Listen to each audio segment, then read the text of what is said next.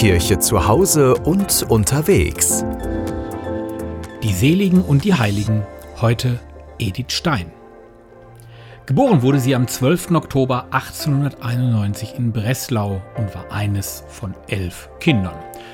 Stein studierte Philosophie, wurde 1916 promoviert und war dann einige Jahre Mitarbeiterin des Philosophen Edmund Husserl, und zwar in Freiburg. Die Studienjahre hatten ihre Bindung an den Glauben ihrer Familie bereits gelockert, doch für eine religiöse Neuorientierung waren zwei Begegnungen in ihrem Leben maßgeblich. Als sie nach dem Tod eines Freundes, dessen Witwe trösten wollte, erfuhr sie, dass diese Frau im Glauben so viel Kraft fand, dass sie in der Lage war, ihr noch Trost zu geben.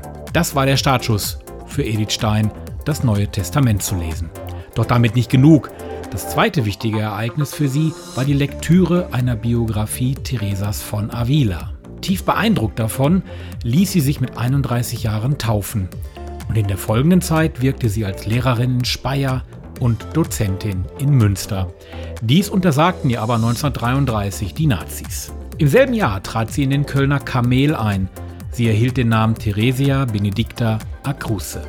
Nach den Unruhen der Kristallnacht floh sie nach Holland ins Kloster Echt. Dort verhaftete die Gestapo sie zusammen mit ihrer Schwester Rosa am 2. August 1942.